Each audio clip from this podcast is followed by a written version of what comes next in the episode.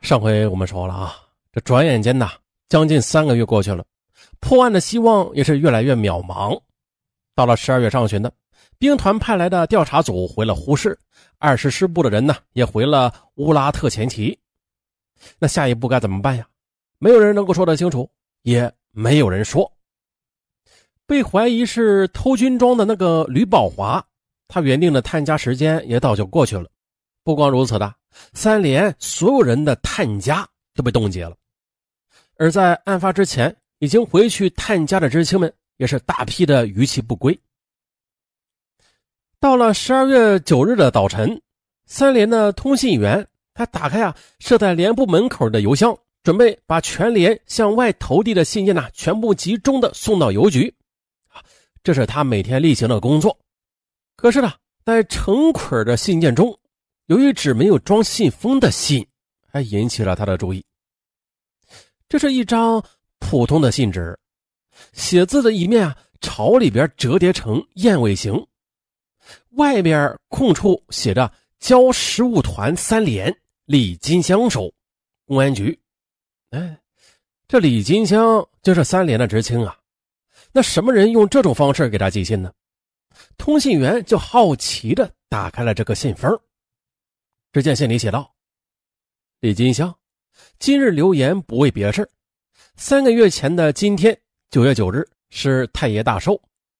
这酒后师徒来复仇，走到菜园，正巧碰上你连小牛官偷看他带一块夜光表。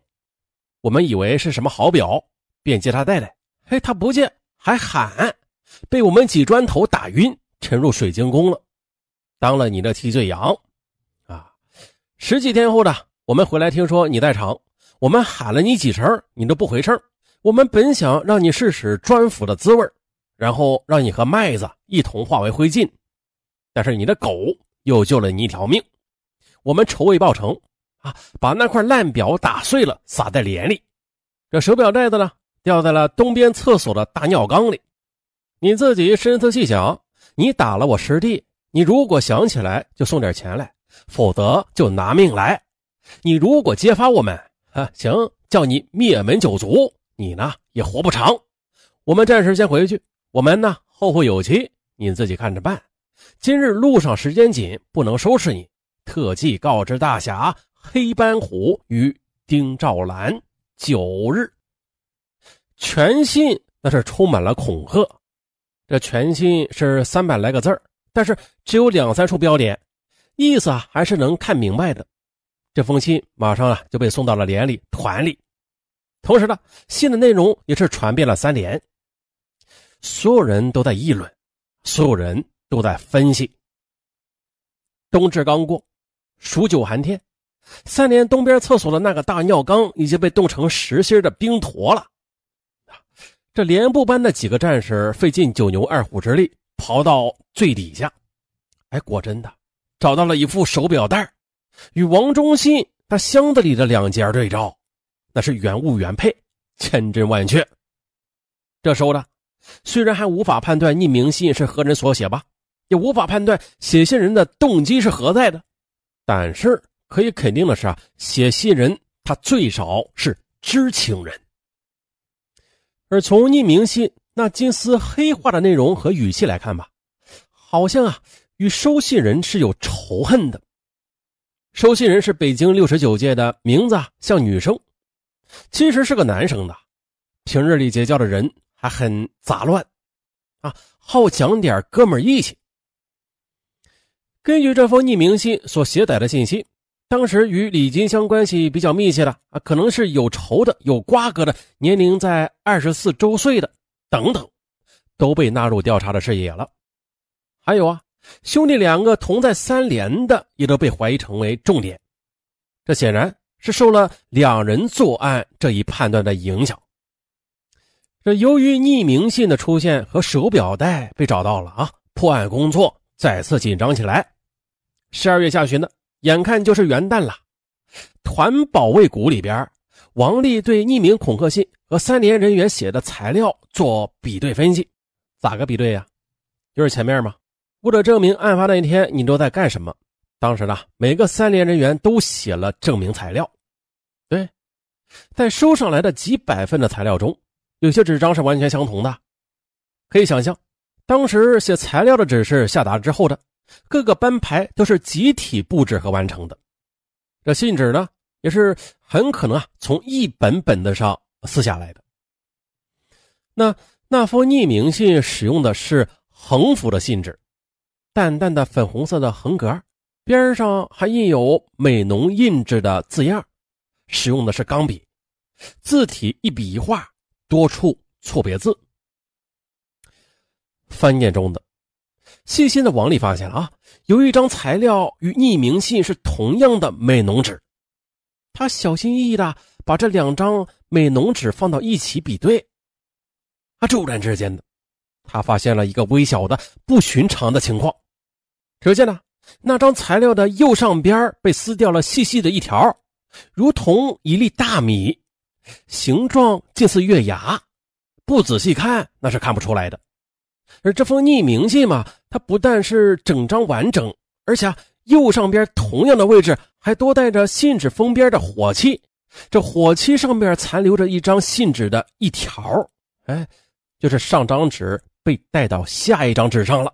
这子母相对啊，两两相合，可以说是天衣无缝。可是为了慎重起见呢，这个重大的发现被严格保密，团里派人立刻前往包头。请求地方公安机关、啊笔迹鉴定专家对这张纸啊以及另外的几份被怀疑的材料同时进行鉴定。几天后的鉴定结果出来了，专家鉴定意见很明确：这件缺肉的美浓信纸的笔迹与原始对照物是同一人所为，并且还排除了其他几份送检材料的可能。两方面的证据和结论都指向了同一个人，那就是。程义树把程义树从家里叫出来，是一九七四年十二月二十四日的夜晚。押解到团部之后的，马上开始审问，仿佛啊就是近在咫尺了。程义树是劳改农场劳改就业人员的子弟。这兵团呢，在接收到劳改农场的时候，是接收了部分已经刑满释放就业，并且。原来罪行比较轻微的人员，他们正式的名称是农工。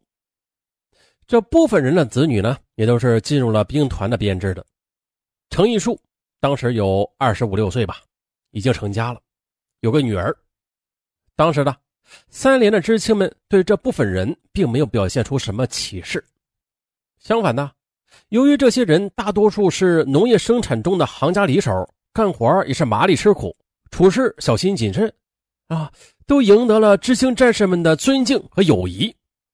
就在当天晚上呢，程义树请了几个要好的知青战士到他家里喝酒，给女儿过了满月。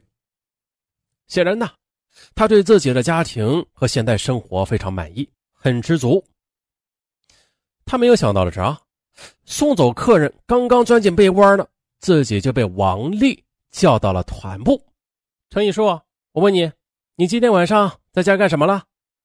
询问开场了。呃啊，我给闺女过满月呢，我请客了。那都谁去了呀？啊，程义树接着就一一的数过了当天的客人。那王忠信失踪那天你在哪儿？我写过了，我在家里呢。那我问你，你这个材料是在哪儿写的？在家写的呀。那纸呢？纸是谁给你的？我自己的呀。你给别人用过没有？没有啊。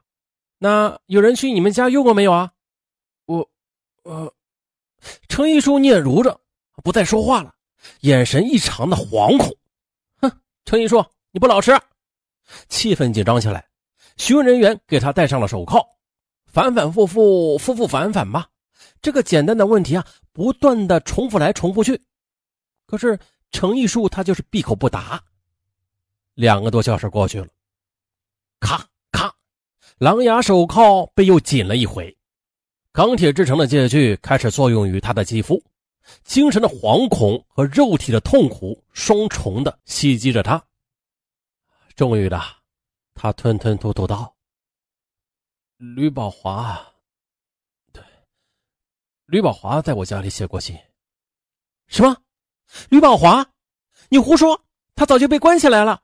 不是，是的，他就是吕宝华。他那天晚上大半夜敲门进了我家里，让我给他做了一顿汤，还说要给艾克勤写一封信。我做饭的时候，他就是趴在桌子上一直写信的。那你为什么刚才不说呀？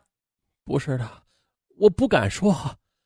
吕宝华临走时，他跟我说了，我如果把这件事说出去，他就，他就杀了我全家。你想啊，他当时在里边关着呢，都能半夜跑出来，我真的怕呀，我怕我闺女。这，啊，面对程艺树如此的供认，当时在场的办案人员仍然不敢，或者说是不甘心相信他说的是真的。好，咱们下集继续。呃，结尾处上文再给大家拜个年，咔，重新开始，过年了，过年了，上文来给大家拜年了啊！祝大家牛年行大运，甭管干啥都牛牛牛啊！那就是牛年，上文一直伴随大家，同时也希望各位听友对上文不抛弃，不放弃，永远爱上文，上文永远爱大家啊！精彩节目一直不断，那就是在新春之际啊，上文求大家一个事儿，你其实啊。哎呀，这事儿很简单啊，就是各位听友动动手指的事儿。比如说本专辑的序幕，嗯，第一集、第二集、第三集、第四集、第五集啊，那个答案的名称嘛，那个序幕的上方，对，序幕的上方有一个“评价”二字，哎，大家注意看啊，注意查找，找到它，大家点一下就会出来星星，对，把这五颗星星啊全部点亮。哎，其实啊，许多听友已经送给上文星星了。